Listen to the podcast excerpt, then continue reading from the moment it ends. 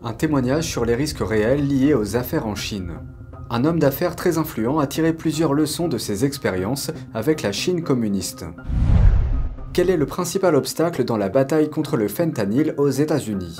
Des fonctionnaires révèlent une force cachée derrière cette crise. Une approche totalement inadéquate face à la Chine. Le gouvernement britannique a récemment été critiqué par une commission parlementaire. Qu'en pensez-vous? Faites-le nous savoir ci-dessous et abonnez-vous si vous ne l'avez pas encore fait.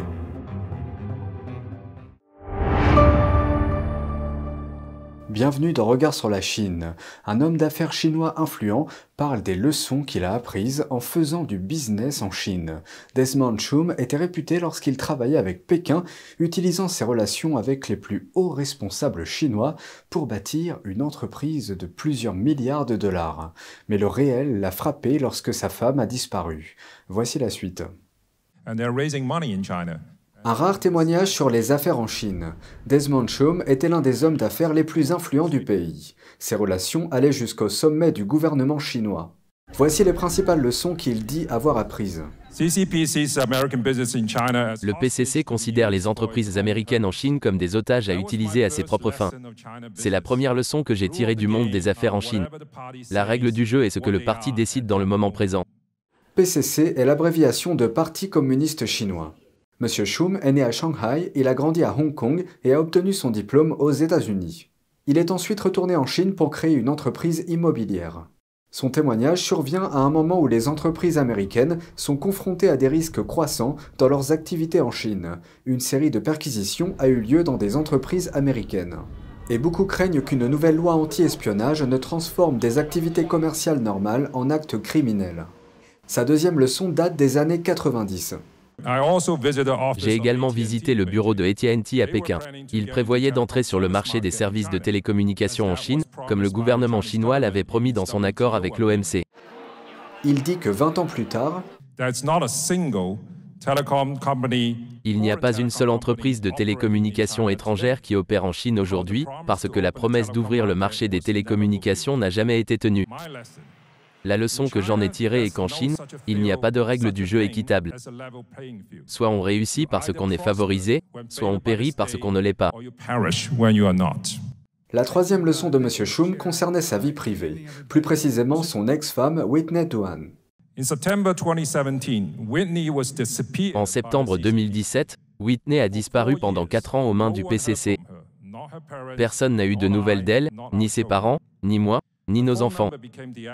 Le numéro de téléphone a été désactivé alors que sa mère, jusqu'à sa mort en juin 2021, avait pris l'habitude d'appeler sa fille tous les jours, refusant d'abandonner l'espoir qu'un jour Whitney puisse répondre au téléphone. Mais son vœu n'a jamais été exaucé. Elle est décédée sans savoir si sa fille était vivante ou morte. Il a ajouté que Pékin avait nié l'avoir enlevée.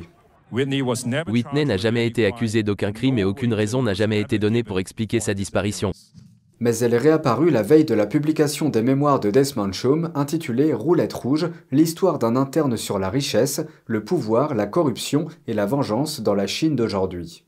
Elle m'a appelé depuis le même numéro de téléphone qu'ils avaient désactivé depuis 4 ans pour me demander d'annuler la sortie du livre. La morale de l'histoire pour lui, le pouvoir politique l'emporte sur tout le reste en Chine. Et le Parti communiste chinois est au-dessus des lois. Schum a quitté la Chine en 2015 et vit désormais au Royaume-Uni. Des nouvelles du Royaume-Uni. L'accent est trop mis sur l'économie à court terme plutôt que sur les risques à long terme. C'est ce qu'a déclaré une commission parlementaire sur le gouvernement britannique actuel. Selon le président de la commission du renseignement et de la sécurité, l'approche britannique de la menace que représente la Chine pour la sécurité nationale est, je cite, totalement inadéquate. Au cours de notre enquête, la Commission a constaté que le niveau des ressources consacrées à la lutte contre la menace posée par la Chine était tout à fait inadéquat. Le responsable a souligné qu'il n'avait vu aucune responsabilité tenue dans la lutte contre les activités d'ingérence de la Chine en Angleterre, tout en notant que la Chine a mené des activités hostiles contre le pays. L'approche globale de la Chine nous montre que les entreprises chinoises appartenant ou non à l'État, les établissements universitaires et culturels, ainsi que les citoyens chinois ordinaires sont aussi susceptibles, volontairement ou non, d'être cooptés pour des opérations d'espionnage et d'ingérence. D'autre part, le Royaume-Uni bénéficie d'une coopération économique avec Pékin. La Chine achète et cherche à contrôler ou à influencer les secteurs de l'industrie et de l'énergie nucléaire civile du Royaume-Uni. Certains législateurs britanniques ont lancé un appel au Premier ministre lui demandant d'adopter une position plus ferme face à la Chine. Le dirigeant maintient que l'Occident ne doit pas se dissocier de Pékin. Cette position pourrait-elle changer à mesure que la pression s'accroît sur la scène internationale? Nous vous tiendrons au courant. Une vidéo bouleversante en provenance de Chine où un pont a été vu débordant d'eau la semaine dernière. Cela s'est produit après de fortes pluies dans la région. Le pont est situé dans la province du Sichuan au sud-est de la Chine. Plus de 40 000 personnes ont été évacuées. D'autres régions sont également inondées, notamment le Shanxi, le Shanxi, le Henan, le Jiangsu, le Hunan et le Guangdong. Dans ces régions, les eaux de crue ont envahi les rues, grimpé les escaliers et coulé les voitures. Dans le Shanxi, plus de 1200 personnes ont été évacuées. Les autorités ont mis en garde à plusieurs reprises contre des conditions météorologiques extrêmes et des catastrophes géologiques tout au long du mois de juillet.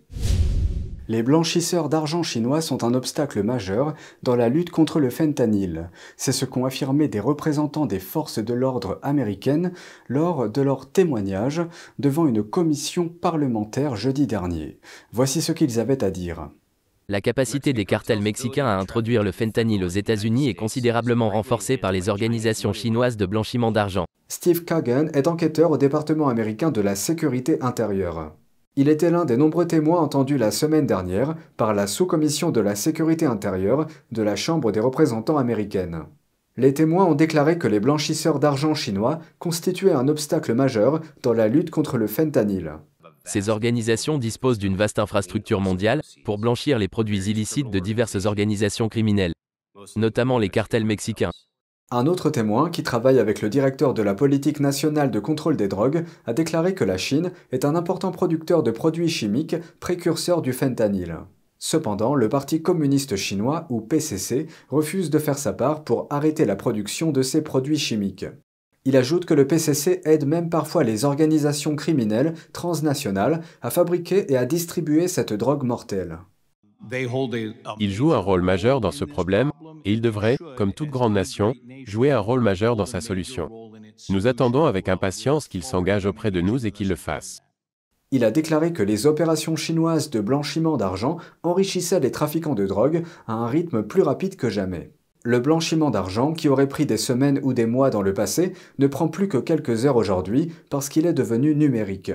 Des témoins ont déclaré que les organisations chinoises utilisent en partie les crypto-monnaies et les services bancaires électroniques sur le dark web pour déguiser et transférer leurs profits. Un autre témoin, qui travaille pour la Brigade des stupéfiants américaines ou DEA, a déclaré que le mois dernier, son agence a révélé l'implication de la Chine dans la production de fentanyl. Les agents de la DEA ont inculpé huit citoyens chinois et, pour la première fois, quatre entreprises chinoises pour conspiration en vue de fabriquer et d'importer du fentanyl aux États-Unis. Ces personnes et ces entreprises ont vendu suffisamment de précurseurs chimiques pour produire des millions de doses potentiellement mortelles de fentanyl. Bien que nous ayons obtenu quelques succès, il reste manifestement beaucoup à faire. Selon des témoins, les cartels mexicains ne se contentent pas de vendre le fentanyl pour ce qu'il est. Ils l'ajoutent également à d'autres drogues et à des médicaments contrefaits pour en accroître les effets. De nombreuses victimes du fentanyl ne savaient pas qu'elles consommaient cette substance. Nous avons récemment reçu une question d'un internaute demandant où deux métaux de terres rares, le gallium et le germanium, sont extraits en Chine. Ces deux métaux font désormais l'objet de nouveaux contrôles à l'exportation de la part de Pékin en représailles aux sanctions occidentales imposées à son industrie des puces électroniques. Examinons la production chinoise de ces deux métaux. Le gallium et le germanium sont essentiels à la fabrication de semi-conducteurs et d'autres produits électroniques. Mais il n'existe pas à l'état naturel. La plupart du germanium est un sous-produit issu du raffinage du zinc et des cendres volantes, tandis que le gallium provient du traitement de la bauxite et du minerai de zinc. La Chine est l'un des principaux producteurs et distributeurs de ces deux métaux. Elle produit près de 60% du germanium et 80% du gallium dans le monde. Cette domination n'est pas due à la rareté des deux métaux. La raison est que les faibles coûts de production de la Chine l'emportent sur les prix pratiqués par d'autres fabricants. Les gisements de germanium et de gallium du pays sont concentrés dans des provinces riches comme la Mongolie intérieure, le Sichuan, le Guangxi, le Guangdong et le Yunnan. Les activités minières dans toute la Chine sont placées sous la surveillance du Parti communiste chinois, y compris au Xinjiang et au Tibet, deux régions souvent associées à des problèmes liés aux droits humains. Ces deux provinces sont également connues pour leurs riches ressources minérales, bien qu'elles ne soient pas les principaux sites d'extraction du germanium et du gallium. C'est tout pour aujourd'hui, merci d'avoir suivi Regard sur la Chine, on se retrouve demain pour une nouvelle émission, prenez soin de vous et à bientôt.